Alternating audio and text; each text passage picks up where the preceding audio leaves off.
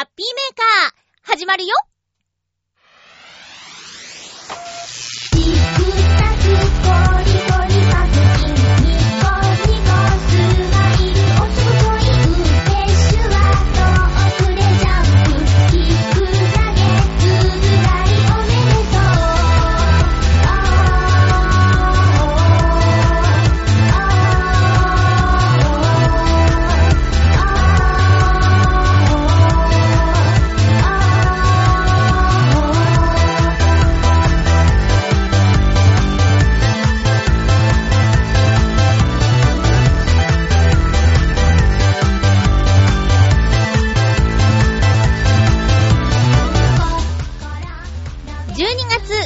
26日、まゆっちょのハッピーメーカー。この番組は、ハッピーな時間を一緒に過ごしましょうというコンセプトのもと、チョアヘヨ .com のサポートでお届けしております。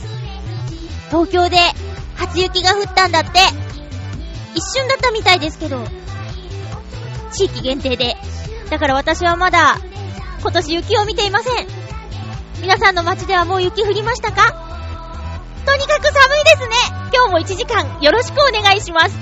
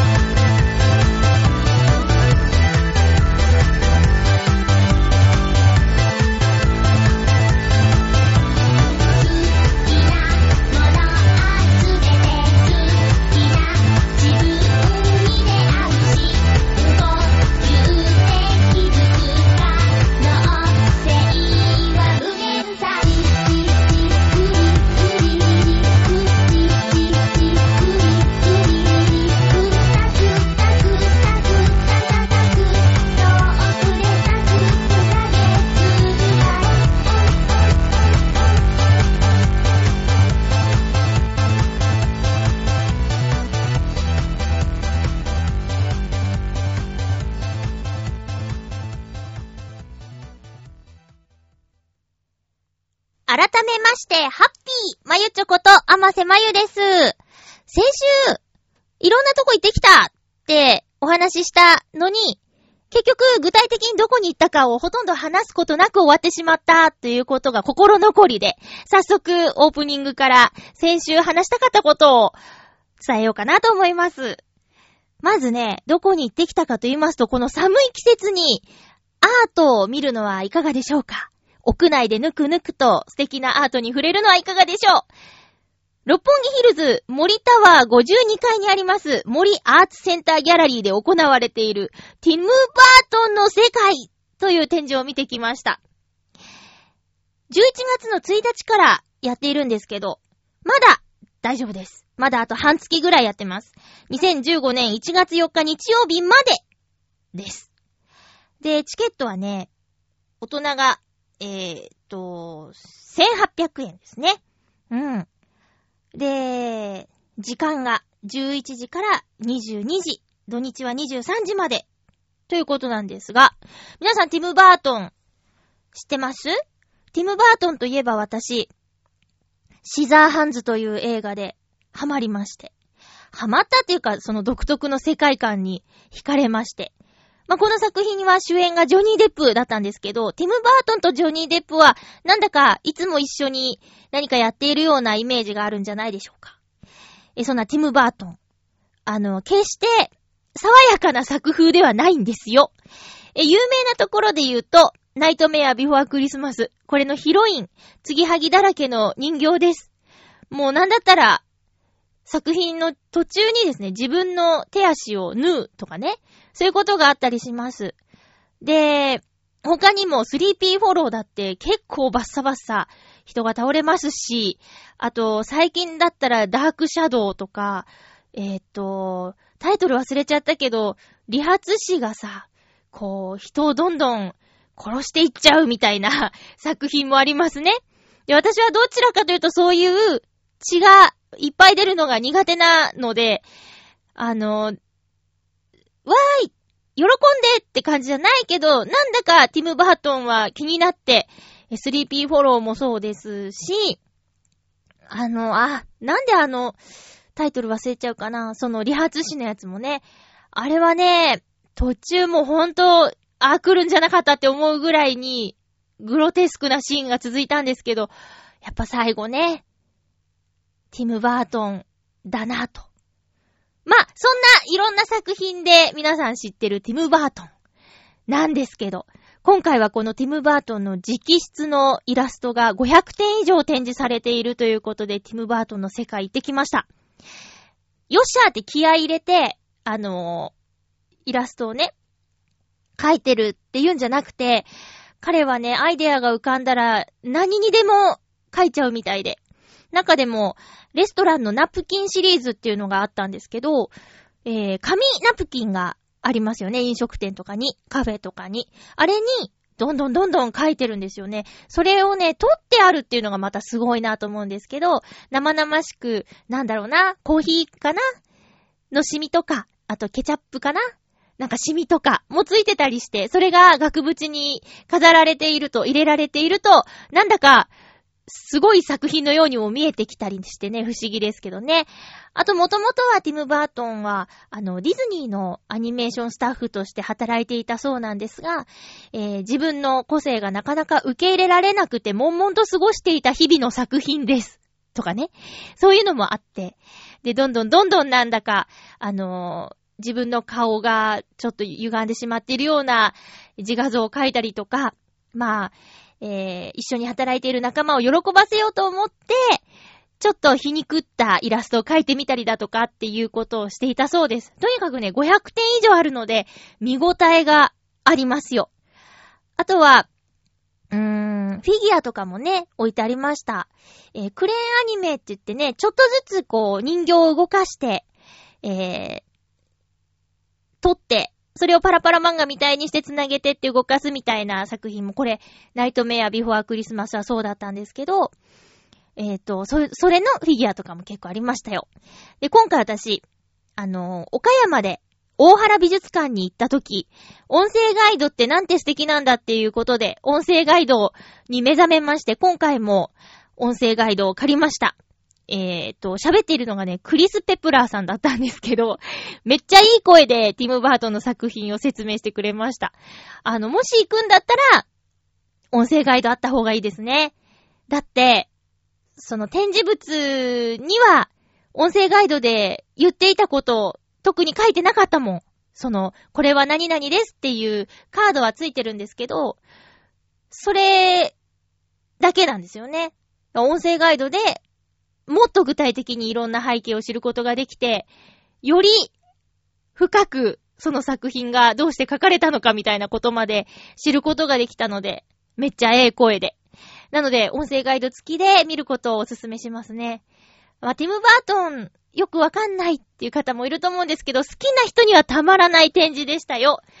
えー、森ビルの52階ということでね、エレベーターでウィーンって行くときに耳が痛くなりますけど、その辺気をつけていただいて、え今回初めていたんですけど、結構この森ビルの美術館では、いろんな展示していますよね。今まで何個も見逃してきてしまったけど、次もし何かあったら、え、行こうかなって思うぐらい素敵な美術館でしたよ。おすすめします。ティム・バートの世界という展示を見てきたお話でした。で、同じ日にですね、これはあの、六本木ヒルズの中にあるんで六本木なんですけど、銀座に移動して、えっと、ベイマックスの世界展っていうのもね、見てきたんですよ。けどこちらはですね、あの、デパートの一角に、ちょっとパネルを並べて、あと、鉄拳さんのビデオレターと予告編が繰り返し流される映像があり、そしてグッズの販売をするっていう、ちょっと、なんでしょうね。期待していたよりもボリュームが少なかったですけど、まあ、公開前なんでね、ベイマックスは。あまり見せすぎてもなーっていうのはあるでしょうね。ただ、私も、あんまり知識がなかったんで、ベイマックスの。こんなにも日本推しなんだっていうことをね、初めて知りました。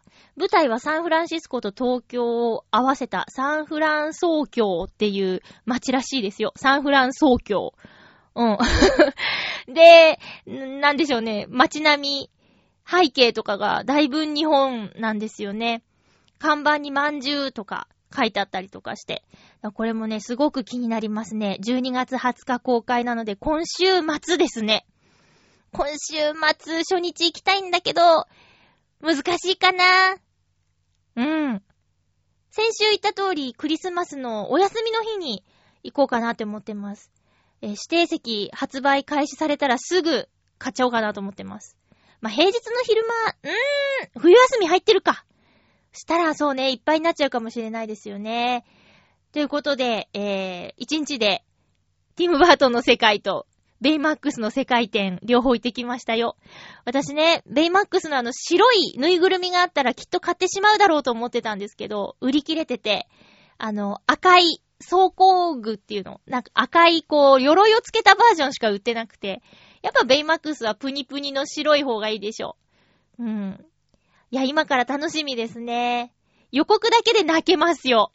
なんだか、よし、よしって で、ベイマックスに出てくる猫の名前がもちっていうらしいんですよ。やばいね、もち。なんてセンスがいいんだろう。楽しみです。映画を見てきた話も後半できたらいいなぁと思っていますよ。えー、っと、お便りを紹介しようかな。あれ ?iPad がない。あったあ、なんでこんなとこに？失礼しました。お便りをご紹介しますね。うーんと。せーしょ。今、暗証番号をちょっと言いそうになってしまいましたね。ダメダメですね。つおた、ふつおた。はい。じゃあ、ハッピーネーム、きよきよさんです。ありがとうございます。まゆちょさん、ハッピー、ハッピー北への感想です。ありがとうございます。先週、えー、また送りますって言ってた続きですね。えキャラクターも可愛くて、ストーリーも良くて、とても面白かったです。北海道に行きたくなりました。小学生並みの感想ですね。汗。もう少し頑張ります。え、北へのゲームは、キャラクター以外はすべて実写になっていますね。これはとてもすごいと思います。僕は新婚旅行は北海道に行きました。奥さんとプランを考えるときに、何でもいいよ、どこでもいいよ、みたいなことを思ってて、つい口に出してしまい、怒らせてしまい、反省しております。次に好きな人と北海道を旅行するときは、相手の希望を聞きつつ、北へのあかりさん、すおみさんをもう一度プレイして、出てきた場所をなぞるように、観光の計画を立て、僕も大満足。好きな人も僕の計画に満足してくれるんじゃないでしょうか。好きな人の名前を間違えて、あかりさん、すおみさんと呼び間違えないように、最新の注意を払わなくちゃいけませんね。おしまいです。ではまた。ありがとうございます。やめといてください。彼女と聖地巡礼するのはやめといてください。もう呼び間違えたら最悪ですよ。最悪です 聖地巡礼は一人で行ってくださいうーん。帯広と旭川でしょ？結構大変なんじゃないですか？いやー、うーん、そうか。何から突っ込んだらいいのかな？そうか。でもまあね、当時はそう、若かったのかな？どうでもいいよとか、なんでもいいよとか、そりゃあ、そりゃあ奥さん怒るわ。だって新婚旅行でしょ？なんでどうでもいいって思ったの？なんでなんで？新婚でしょ？楽しみじゃなかったの？いや、不思議、不思議なの。なんでかしら？うーん。ね。で、新婚旅行はその、怒らせちゃって、仲直りして、北海道行ったのかな？私もね、新婚旅行北海道でしたよ。いやー、すごい楽しかったです。あのー、最近、なんですか？もう走らなくなっちゃったっていう北斗星でしたっけ？寝台特急北斗星で行きましたね。あの、プラン考えるとかじゃなくてもうね、旅行会社の、えー、っと、ツアーでしたよ。車が二人とも、車二人とも運転できないので、もうツアーでバスに運ばれるしかないなっていうことで、もういろんなとこ連れて行ってもらいましたね。ただ、私が、ほんと旭川に行きたいの行きたいって言って、うんと、旭山動物園とか、あと、総雲峡だっけ？そことか行きましたね。あのー、元旦那様は期待をしたことがないので、きょとんとしてましたけど、まあでも、何でも楽しんでくれる人なんでね、それはそれで、えー、楽しく過ごしました。いやいやいや、ほんとね。そうなんですよ。まあ、きよきよさんほら、反省してるし、今度はそういうことないようにって思ってるからきっと大丈夫だよ。ただ絶対名前呼び間違えたりしたらダメだよ。なんだったらもうね、あのー、説明しておいた方がいいね。僕はこういうゲームをしました。だからここに行きたいです。キャラクターの名前はあかりさん、すおみさんです。って。だからその場所に行ったらもしかしたら、そのキャラクターの名前を口走ってしまうかもしれませんって言って、彼女なり、新婚旅行なりで行くといいよ。何にも知らされてなくていきなり、ねあかりさんって。あ、じゃあ、お付き合いする人を、まあ、すおみちゃんはまあいないだろうから、あかりさんで探したら？とりあえず、問題ないでしょ。ねえ。もうなんだったらもう帯広出身のあかりさんっていう、例えばね、結婚相談所とかさ、こう、人を紹介してくれるような場所があったとしたら、それでとりあえずまず、職業とか年齢とか置いといて、帯広、あかり、あかりでこう、検索をかけるんですよ。したら運命の出会いがあるかもしれないですよ。なんちゃって まあ男の子の、こういう気持ちはよくわかんないけどさ、そうか。あー、感想ありがとうございます。そうですよね。キャラクター、かわいいですよね。なんか繊細な絵ですよね。衝撃受けましたもん。あれが、なんでしょう。まあ、オーディションで決まった時は、ワンカットの立ち絵だけだったんですけど、なんか、なんか、冷たい感じのする子だなーって思って、で、えー、打ち合わせの時かななん読み合わせかな？読み合わせの時に絵が増えてて、で、実際こういう画面になりそうですっていうのを見たら、笑ってる顔があって、ふわ天使やーって思いましたね。すんごい可愛いんだもん。あの、ワンショット立ち絵っていうのはなんか、ツンとした感じで、スンって立ってる絵だったから、ギャップがあってね、びっくりしました。あの、握手の絵がね やった人ならわかる。握手の絵とかがもう、その、あって、何この差はってってね。これはね、主人公の方が心を解きほぐした結果なんですけどね。まあまあありがとうございます。よかった。いやー、この時を超えてプレイしていただいて本当ありがとうございました。そみちゃんも喜んでましたよ、伝えたらね。うん。きよきよさん、ありがとうございます。追伸。1月31日のライブの終了時間は何時ですか？はい。えー、来年、2015年1月31日、ノートノーツのライブが、浅草橋のピッツェリアボーノボーノでありますが、えーと始まるのが19時。夜の7時ですよ。で、終了はね、えーとね、決めてません。終了時間は決めてないですね。うん。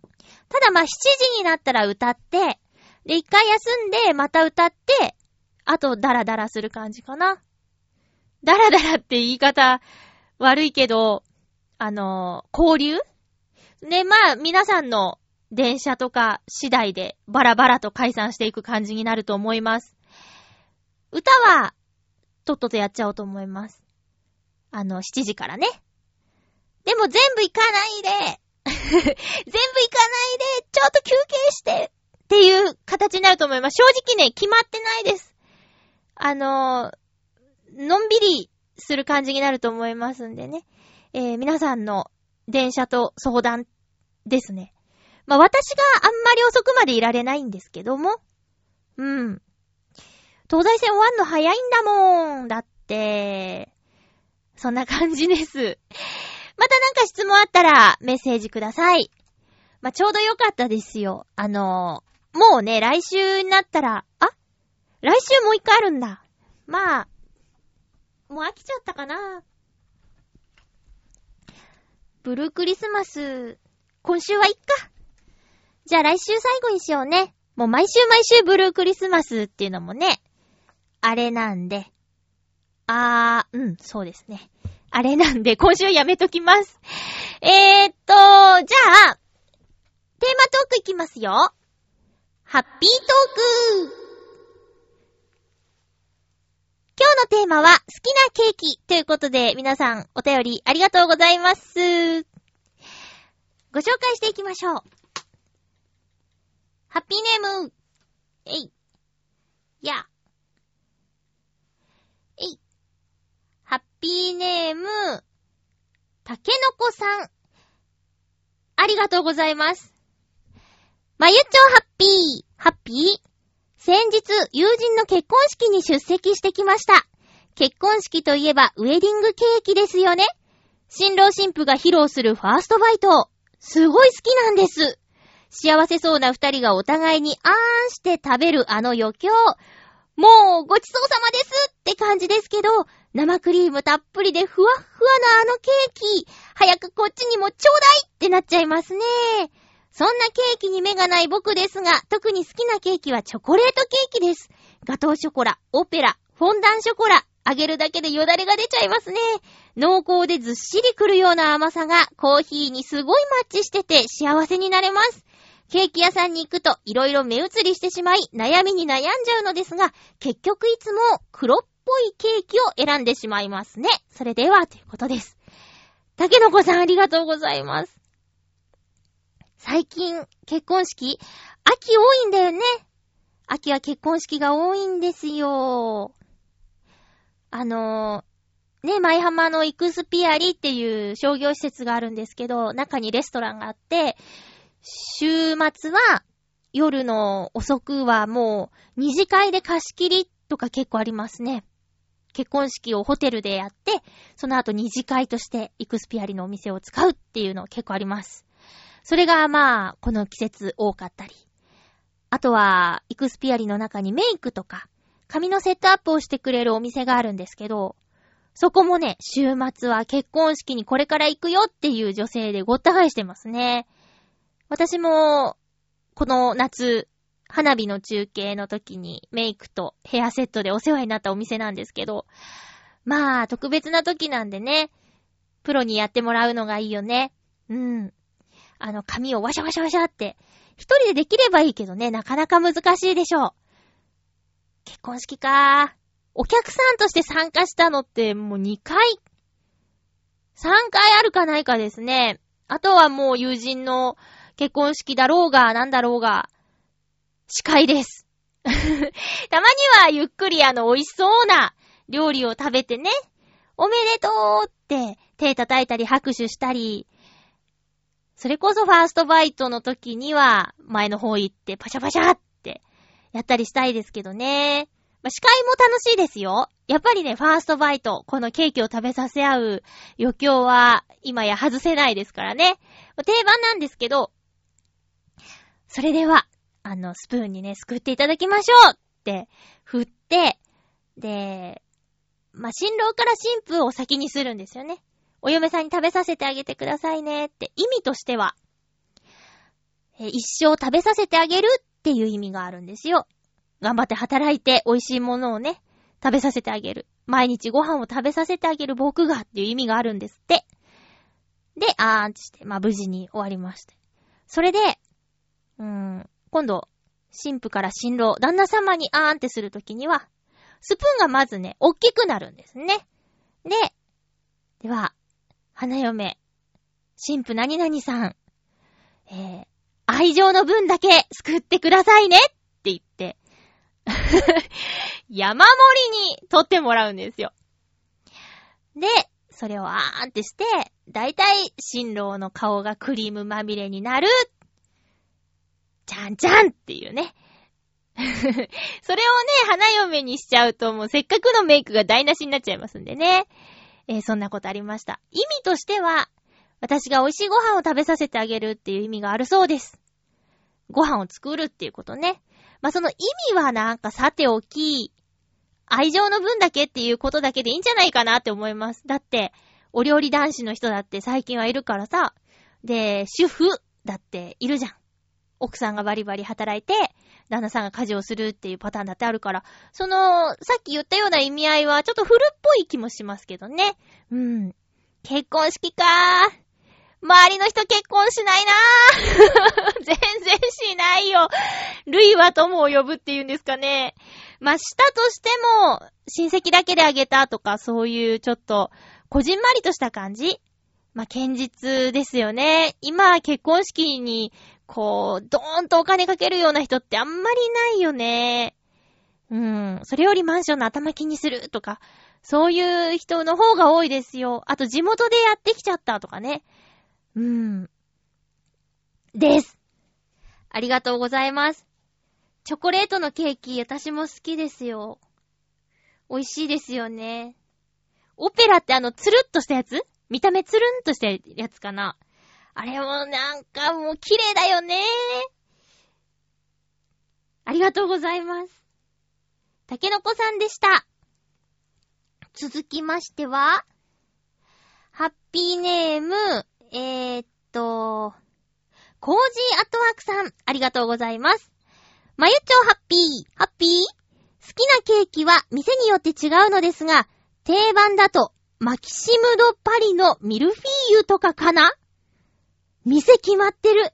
最近のマイブームは、江戸川区西葛西にある、ラピュタのチーズケーキ。ほ。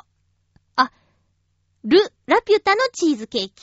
チーズの種類によって、リコッタ、カマンベール、グリエール、パルミジャーノ、ゴーダなど、たくさんのチーズケーキがありますが、中でもゴルゴンゾーラがおすすめです。はぁ。あの、見た目ちょっとグロいやつね。ゴルゴンゾーラといえば、それがチーズケーキになってんの？しかもおすすめだって。あ、待てよ。この近辺なら、ポムドゥテールのイチゴと竹炭のケーキ。黒い天使を素通りするわけにはいかないぞ。なにこれ？いやいや、フォーシーズンズカフェのワッフルとか、カフェドペラゴロのパンケーキとかも外せない。さらに荒川を渡ると、葛西橋通りのシュベーネ冬季店のフルーツグラタン。ワッフルコーンにフルーツが入ったケーキや、門前中町のカフェウフレのタルトタタンがあるし、白川まで行けば、富士堂プランニングで美味しいホールケーキが買えるし、もうちょっと行って日本橋に行けば、あー、キリがありませんこらー、まゆっちょなんというテーマを振るんですか下手したら食べ歩きしちゃいそうじゃないですかでは、いっぱい出してくれましたね。よく知ってるなー。そしてよく覚えてるなー。カタカナの名前ってなかなか覚えてられないんです。ははは。へー、すごい。はい、やっぱり私は、この中で気になるのはね、ル・ラピュタですかね。チーズケーキ好きなんです。何が一番って言ったらね、チーズケーキ。こんなに種類あるの？しかもゴルゴンゾーラのチーズケーキなんて食べたことないよ。私、こないだ、あの、浦安に新しくできたダイエーに行ったんですけど、そこでね、食べ比べチーズケーキっていうのを売ってて 買っちゃいました。ツイッターに、あの、写真付きで投稿したんですけど、スフレチーズ、ベリーレアチーズ、ベイクドチーズ、レアチーズっていうね、ベリーレアチーズとレアチーズはちょっと被ってるかもしれないですけどね。まあ、幸せでしたよ。その日ね、友達が家に来るっていうんで、あの、なんか買っていこうよって言って。んで、ちょっと新しくできたから行ってみないって、ダイエーに行って、で、スイーツ買ってってやったんですけど、二人でつまんで、ちょうどですね、これ一人で食べたら、えらいことなります。顔にブツブツ出ちゃうと思いますよ。いやいや、でもね、この、このチーズケーキで美味しいって言ってるんだから、ル・ラピュタさんのチーズケーキ食べたら私、ほっぺが本当に落ちてしまうかもしれないですね。食べたいこれすんごいね、いっぱいいろいろ出てきたけど、えぇ、ー、あのね、フルーツグラタン、気になる。けど、リンゴとか洋梨は弾くけどいいかな。えっと、うん。葛西とかのこと結構書いてあるんですけど、浦安から近いもんね。いろいろありがとうございます。どれかちょっと食べに行きたいな。コージアットワークさんありがとうございました。続きましては、ハッピーネーム。きよきよさん行きましょう。まゆちょさん、ハッピー。ハッピー？今週のテーマ、好きなケーキですが、どれも好きですが、特に好きなのは、ティラミス。生クリーム、チョコ生クリームを使ったケーキ。丸ごとバナナなどが大好きです。丸ごとバナナ美味しいよね。えケーキ屋さんのケーキは人にあげる以外は買いません。自分用はスーパーやコンビニのケーキで満足ですね。いちごが乗ったショートケーキを食べるとき、いちごをいつ食べるのかを観察するのが、なぜか癖になっています。僕は真っ先にいちごを食べます。まゆちょさんはどうですか？ではまた。ありがとうございます。ティラミス美味しいね。あの、ランチとかでイタリアンに行くと、デザート選べるときティラミスかパンナコッタかみたいなの。大体ついてくるんですよね。ティラミスって大体選択肢に入ってくるんだ。だから、まあ、何店舗かで食べて、ここのティラミスがうまかったとか。やっぱりマスカルポーネチーズの感じがしっかり来ないとね、こう、全然チーズの感じがなくて、クリームって感じのティラミスだと、ちょっとがっかりするんだ。丸ごとバナナね。これケーキよね。確かにケーキだ。で、最近ミニ丸ごとバナナとかもあるもんね。通常サイズなの200いくらの丸ごとバナナはね、さすがに全部一人で食べちゃうと、ガフーってなる。ガフーってなる。えー、ショートケーキね。いちごそりゃあ、さ、あの、本当は一番最初に食べた方がいいんだと思うよ。だって、甘いものを先に食べて、果物食べたら果物の甘みがね、失われてしまうっていうか、ちょっとそがれてしまうでしょう。それはわかってるんだけど、でも、見た目が見た目がやっぱり、可愛くなくなるじゃないですか。あの赤いワンポイントが最初からないと。だから私は真ん中ですね。えー、三角に切ってあるケーキだとすると、こう、いちごが乗ってるゾーンまでスポンジを食べまして、で、そっから、あ、もういちごが乗ってられないぞっていう時に、いちご食べます。で、その下を食べます。うん。最後とかじゃないです。だっていちごの居場所がないじゃないですか。もうあれですよ。だんだんいちごの 乗ってる場所がなくなって、追い詰められて食べるっていう感じですね。そうか。どうですか？これなんか性格判断とかあるの？うん、中途半端っぽいね。なんでも三角って感じだよね。えー、きよきよさんの一番最初っていうのはなんだかワイルドな気がしますね。あと、兄弟が多いのかなとかね。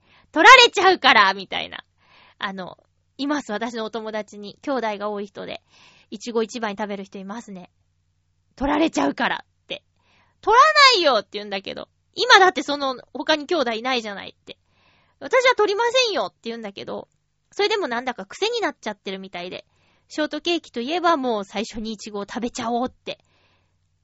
うん、癖になってんだね。えー、ありがとうございます。きよきよさん面白いね。観察しちゃうんだ。続きましては、えー、っと、お、お、えー、っと、えー、っと、七星さんです。ありがとうございます。まゆっちょ、ハッピー、ハッピー？好きなケーキはシンプルに、いちごのケーキが好きです。うん。昔は濃い味のチョコレートケーキやティラミスなどが好みでしたが、味覚がおじさん化したのか、あっさりしたケーキを好むようになりました。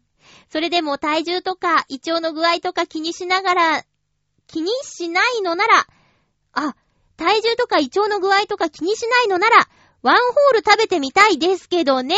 それでは。おほすごい。あー、憧れなのかな、ワンホール食べるって。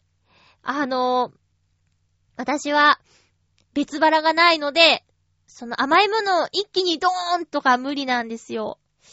ケーキのバイキングとかも二度と行きたくないですもんね。最近行った、あ、あれなんて言うんだっけ？スイーツパラダイス？スイーツパラダイスは、まあ、イクスピアリにあるんですけど、ずっとね、敬遠してたの。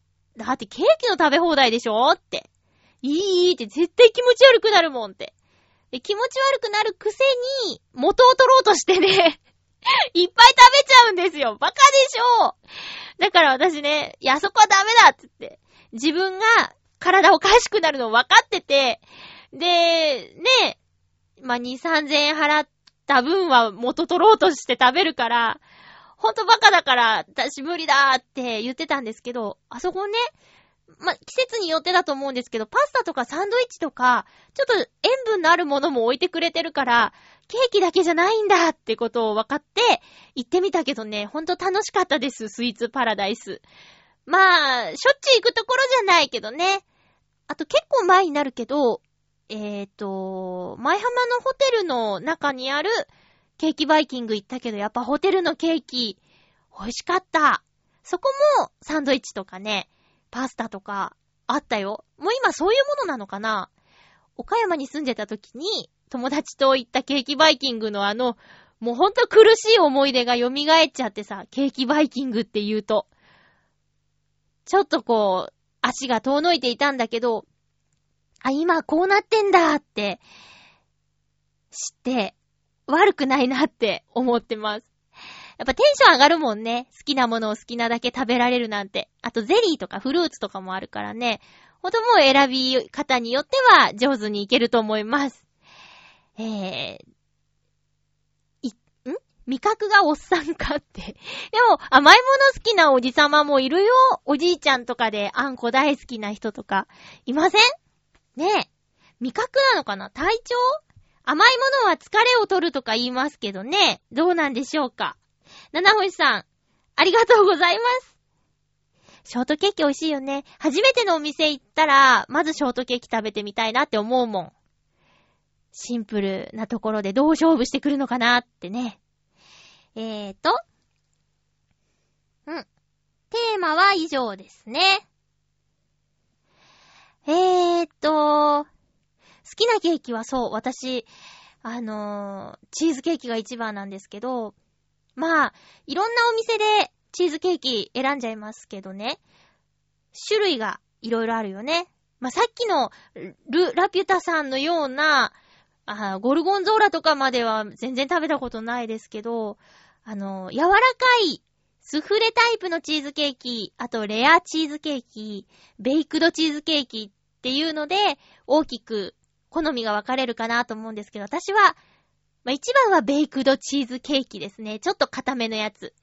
で、浦安駅前の声優のところにね、コージーコーナーがあるんですけど、そこで、ある時、食べたものが、濃いベイクドチーズケーキっていう名前の、があってね、これ絶対私好きなやつやんって買ったら、今んとこそれマイベストですね。ええー、間違いないです。もうどうしても美味しいケーキが食べたいと思ったら、コージーコーナーの濃いベイクドチーズケーキを選べば、私の味覚は満たされますね。他もね、他もどんどん挑戦してみたいけど、とりあえず今一番興味あるのはル・ラピュタさんです。えー、皆さんメッセージどうもありがとうございました。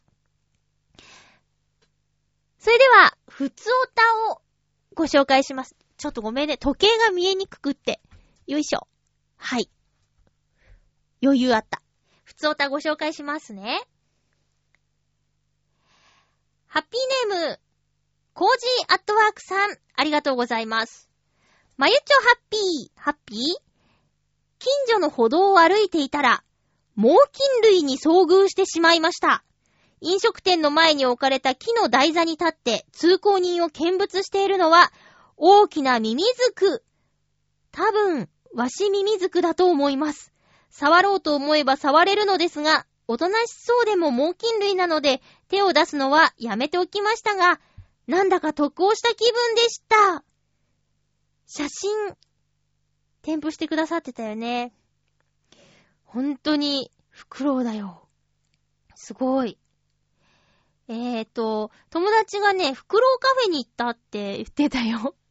店内にフクロウが、えー、いるんだって。で、なんか一緒に写真撮ったりとか。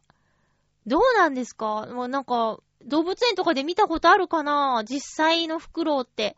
あの、フクロウのキスさんのね、影響で、お土産物屋さんとか文房具屋さんとか行くと、フクロウグッズにね、目が行ってしまうんですよ。だから、もしね、フクロウのキスさんが私の友人でね、何かしょっちゅうプレゼントするような間柄だったらね、買ってしまっていただろうなっていうような袋グッズがいっぱいあります。え、雑貨屋さんとかにも、可愛いのから、リリシーのから、リアルなのから、デフォルメされたのから、もうほんといろんな種類の袋グッズがあって、まあ確かに、ラッキーアイテムっていうか、開運グッズとしても、いい名前だしね、フクロウ。ふ、クロウとかね、服とかね、いろいろあるもんね。めー、看板猛禽類？看板犬とか、看板猫ならぬ看板猛禽類っていう感じかな。猛禽類ってすごいよね、なんか、音っていうか名前が。えー、っと、飛翔？力が強く、ん？飛翔力か。飛ぶ力が強く、曲がった鋭いくちばしと爪を持ち、他の鳥類や哺乳類、爬虫類などを捕食する大型の鳥の総称。ワシ、タカ目とフクロウ目の総称として用いられることが多い。捕食？哺乳類捕食？へぇ。そりゃ手出したら危ないよね。食べられちゃうよ危ない。へぇ。ペットとして飼ってる人結構いるのかな？飼うのは OK なのかな？怖いけどね、あの、まん丸い目でこう、夜中、首クリックリッとして、目バチンってあったらなんか、どうなんでしょう？ハリーポッターのね、えー、ハリーが、ハリーポッターのハリーがあって、ハリーポッターっていう名前だったんね。ハリーポッターシリーズで映画の中で袋を、なんだっけ、ヘドウィグだっけ。買ってましたけどね、白い袋をね。いやー、そうなんだ。道端で遭遇か。浦安歩いてていつだったか、ザ・オウムっていうオウム見ましたよ。黄色いくちばしに緑の体で、なんか頭のところに青い羽がちょろんちょろんってあって、とか。なんか、あ、オウムだこれはオウムだっていう子がいた。喋ってはなかったな。なんか道端に大きな鳥かごの中に入って、日向ぼっこしてるのを見ましたね。確か公民館の近くじゃなかったかなオウム。人んちのペットに興奮してしまいますね。なんかね、猫をやたら飼ってるオタクがあるんですよ。うん。外猫さんなんだろうけど、すんごいって、あ、猫だと思ってトトトって追いかけてって、くるって横見たら、うじゃーっていて、うわ、こんなにっていうゾーンが浦安にあるんですよ。すごいなぁと思って。最近ペットショップに行ったけど、もうほんとなんかアピールの上手い子いるよね。とてもじゃないけど買えなくて。一人暮らしでペット飼ったらさ、飼ったらさ、なんか、悲しい思いさせちゃうかなーって思うと、どうしても迎え入れることはできないですね。誰かいたらいいんだけどね。ということで、コージアートワークさんありがとうございました。猛禽類。えー、続きましては、えーっと、あ、じゃあね、映画見てきた話していい？インターステラーっていう SF の映画を見てきましたよ。クリストファー・ノーラン監督の作品です。宇宙が舞台なんですけど、近未来ですね。地球の食料がだんだんなくなって、で、人間が住める別の星を探しに行こうっていうことになって、で、宇宙での1時間は地球の7年だとか、なんかとにかくそういう時間がどんどん過ぎていってしまって、で、子供がいるんですけど、子供たちのためにお父さん頑張るみたいな感じかな。ざっくり言うと。で、アン・ハサウェイさんが出てて、アン・ハサウェイは最近で言うとレ・ミゼラブル。うん、髪をわーって切ってましたね。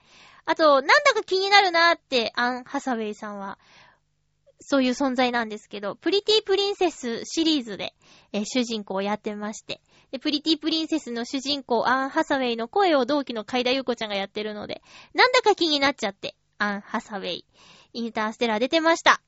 で、えっ、ー、とね、ま友達に、インターステラー見に行くって言ったら、映画好きの男の子なんですけど、あーって言って、クリストファー・ノーランの作品は長いからねーって上映時間確かに長いんです。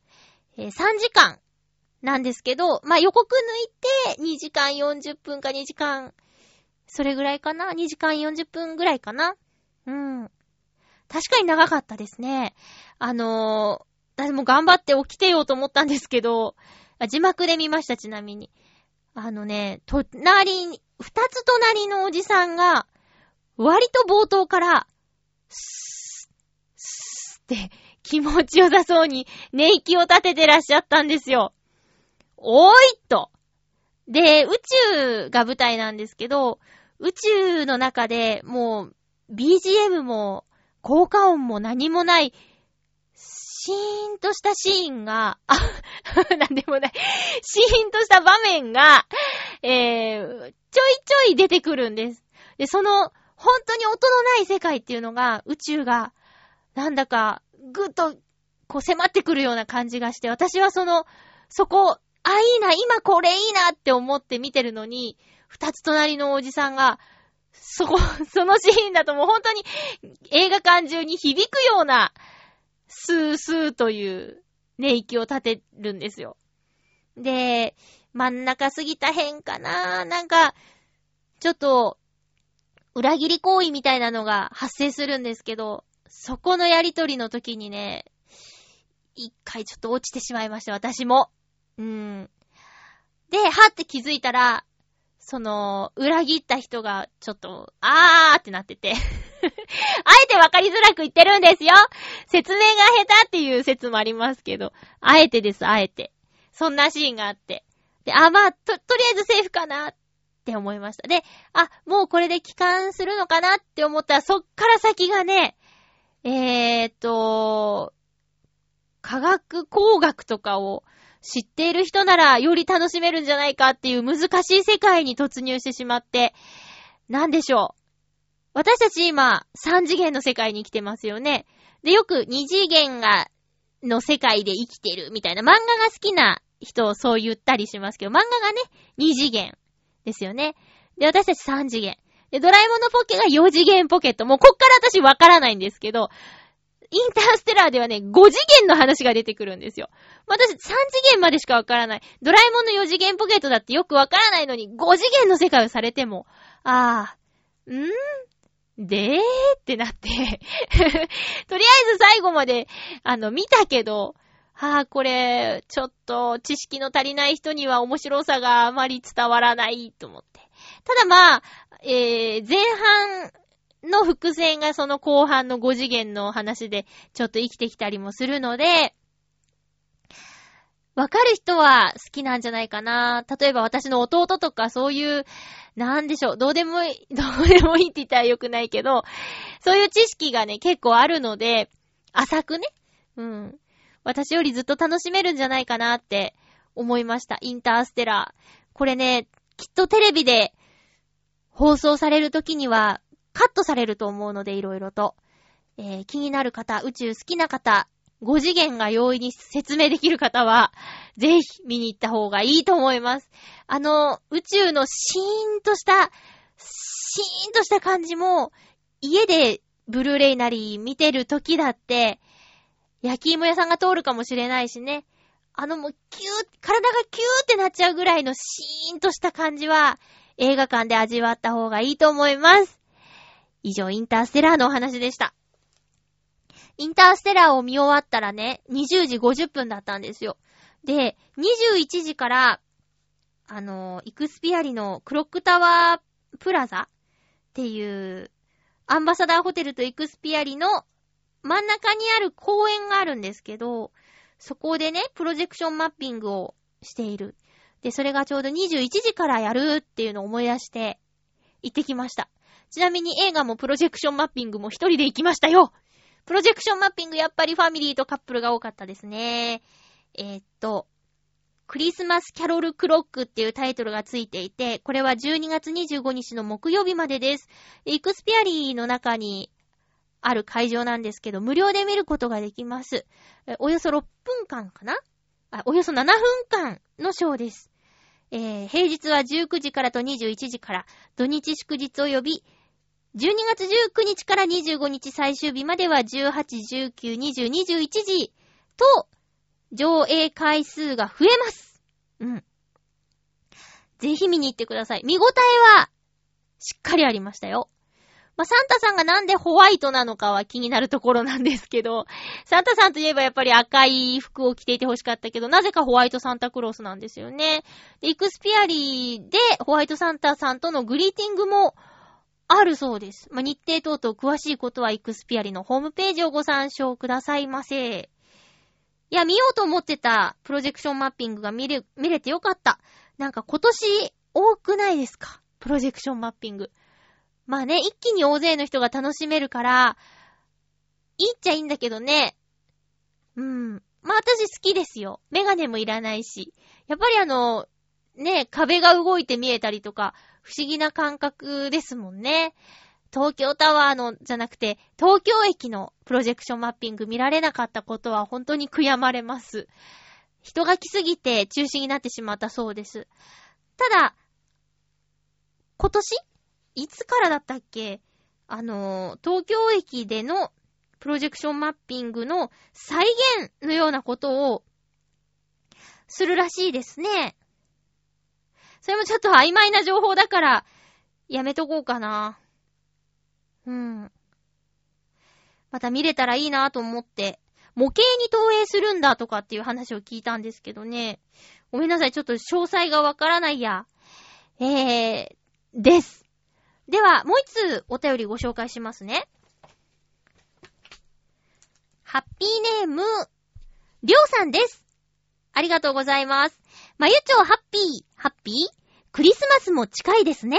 はい。そんな中、私はある決断をしました。それは、長年お付き合いをしている女性に、プロポーズをするということです。おークリスマスイブやクリスマスの当日は平日。そのため、お互い仕事で会えないので、その前の休みを使ってと考えています。そんな私にエールを送っていただけるととても心強いです。結果は追ってご報告させていただきます。りょうさん。ありがとうございます。え？クリスマス前の休日って、あ、次の週末ってことか。じゃ、これからだ。プロポーズ。え、長年付き合ってる彼女？どれぐらい？どれぐらいだ？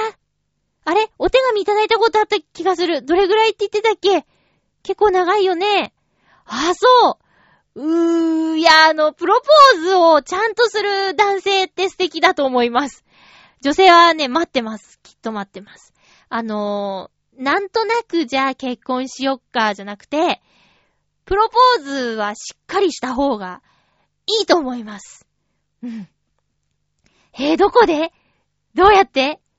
え、なになに？ちょっと指輪とかも買っちゃったりしてるんですか？わ、ニヤニヤが止まらない。えー、この週末か。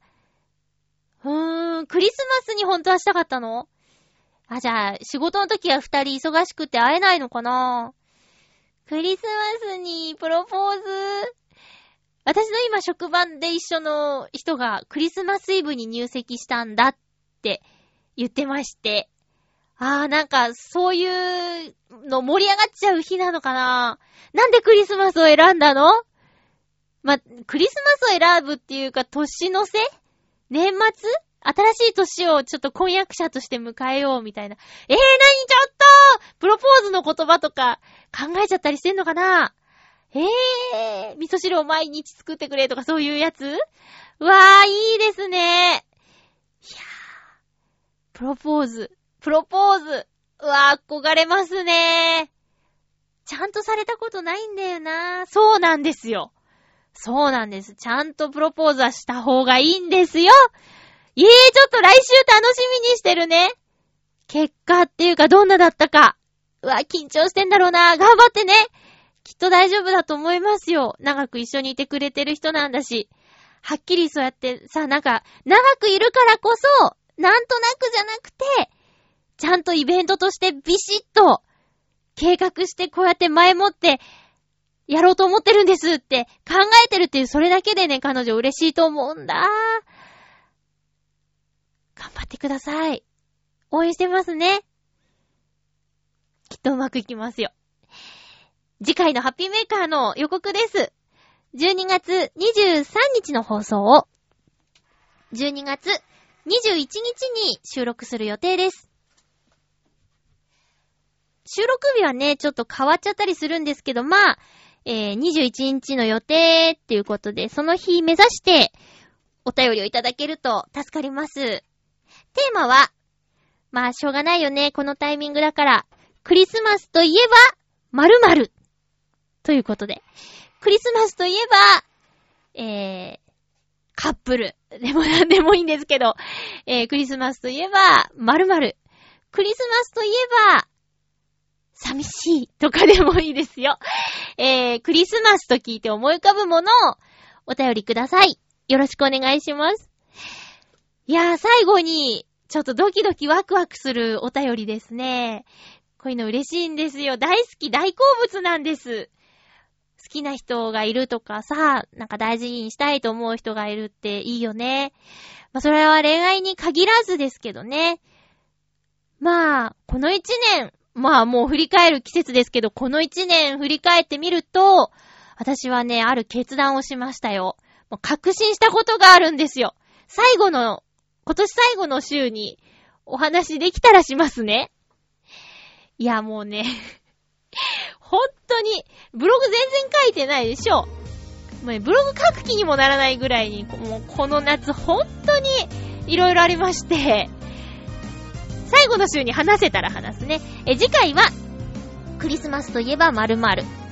お便りは、ちょあへよ .com のメールフォーム、または、えー、まゆちょへ直通のアドレスもありますので、そちらから送ってください。